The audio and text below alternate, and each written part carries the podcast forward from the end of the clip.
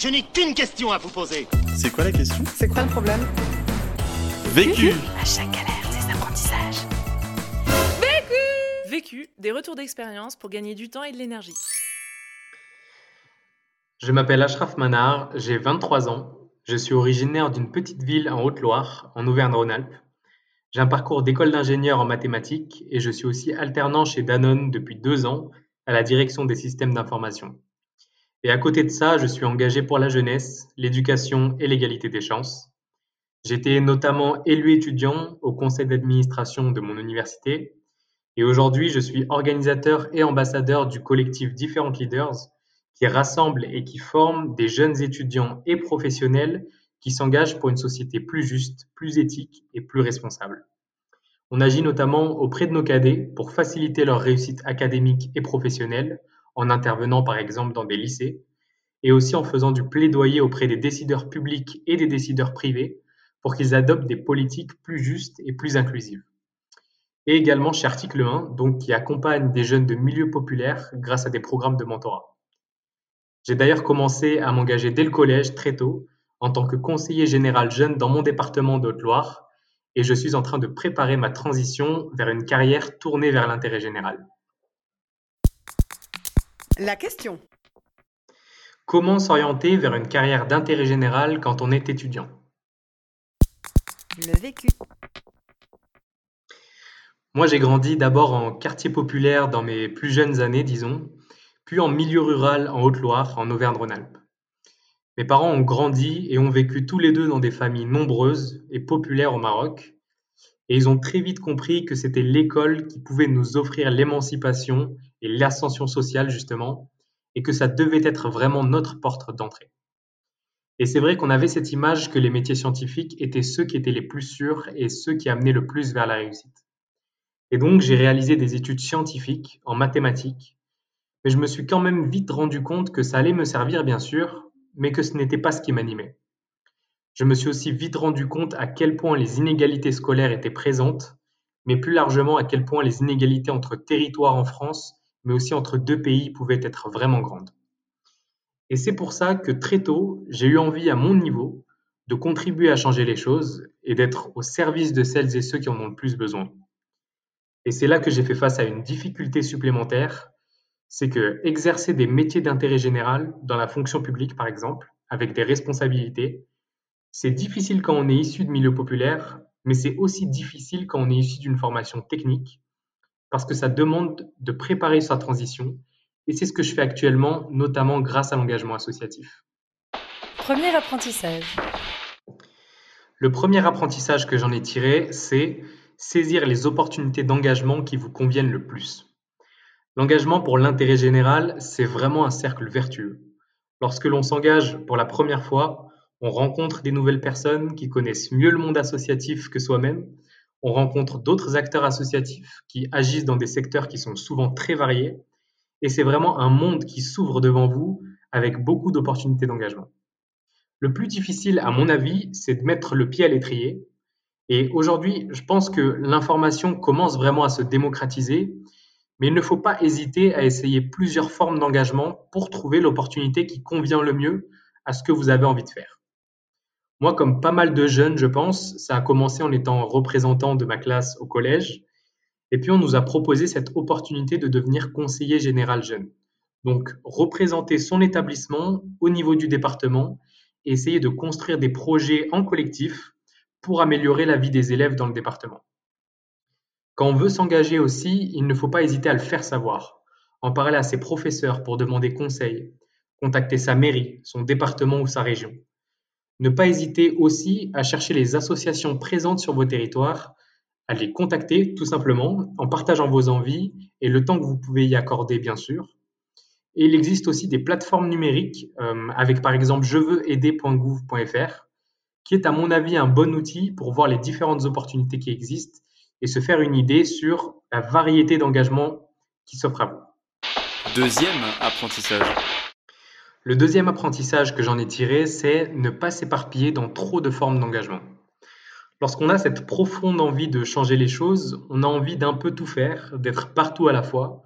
Donc dès qu'une opportunité d'engagement se présente, on l'accepte, parce qu'on se dit que c'est avoir encore plus de chances d'apprendre, d'être efficace, d'avoir un impact positif. Et donc, c'est évidemment ce que j'ai fait, mais je me suis rendu compte que ce n'était pas vraiment le plus efficace. J'avais des responsabilités dans mes différents rôles et je me suis rendu compte que ma charge mentale avait énormément augmenté.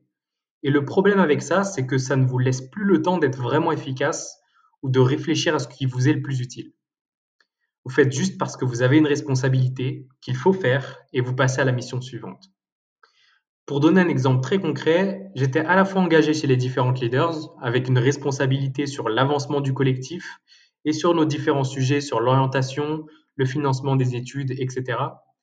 Mais j'étais aussi dans le même temps ambassadeur d'une campagne pour la défense des droits humains chez Amnesty International France, engagé chez Article 1 pour l'égalité des chances, représentant de ma promotion à l'Université Paris 1 un rôle euh, qui m'a pris également beaucoup de temps avec la crise Covid et avec les questions de précarité étudiante.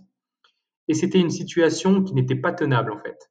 Je sentais vraiment que je perdais en efficacité.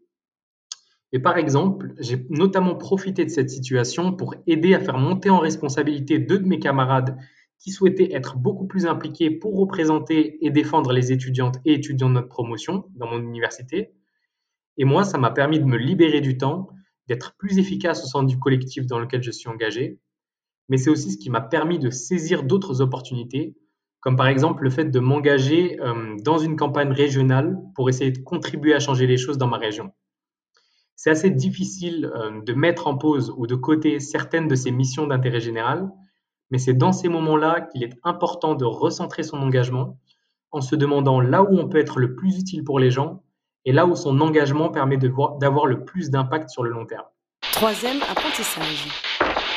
Le troisième apprentissage que j'en ai tiré, c'est développer et valoriser des connaissances et des compétences liées à l'écosystème qui vous intéresse. Le milieu associatif, mais plus largement les missions d'engagement, c'est une vraie opportunité de gagner à la fois en connaissances et en compétences. Très concrètement, j'ai été et je suis toujours d'ailleurs très engagé sur les questions d'éducation d'inégalité scolaire, d'inégalité des chances de façon plus large. Et j'ai passé beaucoup d'heures à éplucher différentes études scientifiques sur ces sujets, des rapports parlementaires, des rapports ministériels ou issus d'acteurs institutionnels et associatifs, pour en savoir plus sur ces sujets. Ces études et ces rapports sont souvent vraiment riches d'informations qui sont très utiles pour enrichir ses connaissances, en plus de celles acquises sur le terrain, et pouvoir être à la fois plus efficace parce qu'on cible mieux les dysfonctionnements, mais aussi être plus convaincant quand on fait un travail de plaidoyer pour essayer de faire en sorte que les décideurs publics ou privés fassent bouger les lignes. Il faut savoir aussi que lorsqu'on s'engage, aussi simple soit l'engagement, on développe des compétences qui sont très importantes et qui doivent être valorisées. Longtemps, moi, je n'ai pas valorisé mes engagements sur mes CV, etc., parce que je considérais que ce que je faisais était par conviction, avec vraiment l'envie d'être utile pour les gens et pas pour soi. Et c'est une erreur. On développe un grand nombre de compétences techniques. Dans mon, cas, par exemple, on organise notamment la Journée mondiale de l'égalité des chances dans 13 pays, à la fois pour favoriser la réussite scolaire et professionnelle de nos cadets, mais aussi pour interpeller les décideurs privés et publics sur leurs responsabilités en la matière, et j'ai développé des compétences en gestion de projet, en préparation et participation à des rendez-vous institutionnels avec des membres du gouvernement ou parlementaires, en expression publique ou encore en organisation de l'engagement de jeunes bénévoles, etc. Mais on développe aussi des qualités humaines, donc ça peut être l'empathie, la solidarité, l'adaptabilité. Et vraiment, l'associatif, c'est un monde ouvert de ce point de vue. Vous pouvez oser faire des missions que vous n'avez jamais faites, vous exprimer en public librement, c'est un endroit où vous pouvez vous épanouir et lutter contre le manque de confiance en soi. Et sur ces aspects, j'ai vu vraiment notamment des, évolutions qui sont impressionnantes dans notre collectif. Donc, le message clé pour mieux s'orienter vers une carrière d'intérêt général, c'est 1. S'engager parce que notre société en a bien besoin et a bien besoin de chacune et chacun d'entre nous. Et 2. Ça permet vraiment de développer de belles compétences et des connaissances il faut les valoriser parce que c'est ce qui permet d'avoir accès à d'autres opportunités pour être encore plus utile. C'est ce qui, je pense, m'a permis d'intégrer notamment Danone, mais aussi m'a aidé à avoir des missions très enrichissantes dans la campagne pour les régionales dans ma région. Quatrième apprentissage. Le quatrième apprentissage que j'en ai tiré, c'est créer de la puissance en s'entourant des bonnes personnes. Ce qui vous permet à la fois de donner le meilleur de vous-même et de vous aider à préparer justement cette transition, ce sont les personnes qui vous entourent.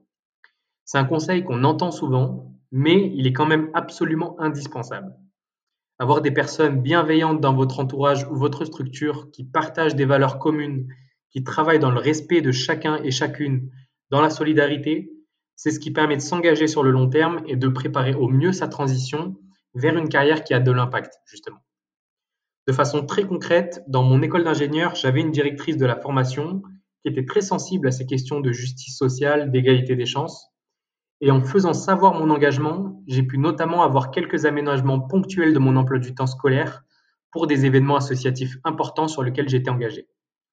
Et de même, mon manager chez Danone, parce qu'il sait ce qui m'anime, m'a permis de prendre deux mois de congé pour m'engager dans cette campagne régionale. Il faut toujours avoir en tête que pour n'importe quel projet, il faut mettre au cœur l'humain, vraiment, et donc ça demande d'accorder du temps à construire des relations qui sont solides, à comprendre l'histoire de celles et ceux qui vous entourent, à comprendre ce qui les anime, ce qui les bouleverse, ce qui leur donne de l'espoir. Et ça demande aussi de favoriser l'engagement collectif dans une association, mais aussi en solidarité avec les autres structures et associations. Et vraiment, c'est en faisant ces deux choses que vous rencontrerez à votre tour des personnes qui sont incroyables, qui feront de même avec vous, qui veulent que vous réalisiez ce dont vous rêvez et qui peuvent vous aider à changer votre vie. Et c'est ce qui, moi, m'a permis de rencontrer des personnes qui sont devenues ma deuxième famille. Je pense bien sûr à Tara Dickman, qui est responsable du programme Different Leaders, mais aussi aux membres de mon collectif qui m'aident à la fois à assumer mes responsabilités dans mes engagements, mais aussi à construire une carrière justement qui est tournée vers l'intérêt général. Conseil Pour gagner du temps. Ce qui me fait gagner du temps, c'est lorsque d'autres bénévoles prennent en confiance, prennent des initiatives et montent en compétences, parce que c'est ce qui nous fait avancer beaucoup plus vite collectivement et c'est ce qui nous permet d'atteindre nos objectifs plus rapidement et avoir encore plus d'impact. Conseil. Pour gagner de l'énergie. Ce qui me fait gagner de l'énergie, c'est échanger avec des acteurs associatifs et militants qui font de grandes choses et qui sont aussi de belles personnes, comme Anthony Babkin, qui lutte pour booster l'égalité des chances dans la tech avec Diversity Days, ou Sarah Durieux, qui est directrice France de Change.org. Donc, c'est une plateforme sur laquelle sont lancées chaque semaine plus de 500 pétitions en France. Ou encore Anina Chouchou, qui est la marraine d'École pour tous et qui lutte avec son collectif pour que tous les jeunes puissent avoir accès à l'école. Il y en a encore plein d'autres et plein d'autres que j'ai en tête, mais vraiment, ces personnes-là vous poussent à encore plus travailler. L'autre question La question que je me pose en ce moment, c'est comment faire en sorte qu'on soit encore plus nombreux pour pouvoir vraiment changer la France et à quelle place, à mon niveau, moi je serai le plus utile. Ce podcast a été réalisé par Hakim, membre du collectif Different Leaders de Article 1. Globetrotter, il a vécu et voyagé dans différents pays sur plusieurs continents. Il est spécialiste des questions européennes et africaines. Engagé pour une société plus juste, il porte le projet de faire reconnaître la Journée mondiale de l'égalité des chances auprès des Nations Unies. Si tu es arrivé jusqu'ici, c'est qu'a priori tu as aimé ce que tu as écouté. Alors n'hésite pas à t'abonner, à nous laisser un commentaire et une pluie d'étoiles sur Apple Podcast. Et si tu souhaites toi aussi réaliser tes propres podcasts, rendez-vous sur notre site ticketforchange.org où tu trouveras l'accès à notre formation en ligne. À la semaine prochaine! Vaincu. Pour plus de vécu, clique vécu.org. Je voulais te dire, euh, tu sais, on, on a tous nos petits problèmes. Vécu. Buy ticket for change.